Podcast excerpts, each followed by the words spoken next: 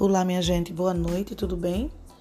Passando para dar boa noite a vocês, como eu já fiz, e para deixar uma mensagem, tá?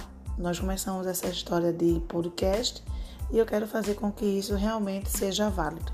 Olha só, a pergunta que eu tenho para fazer é a seguinte: Eu sou o projeto mais importante da minha vida? Você pergunta isso a você todos os dias? Isso é verdade?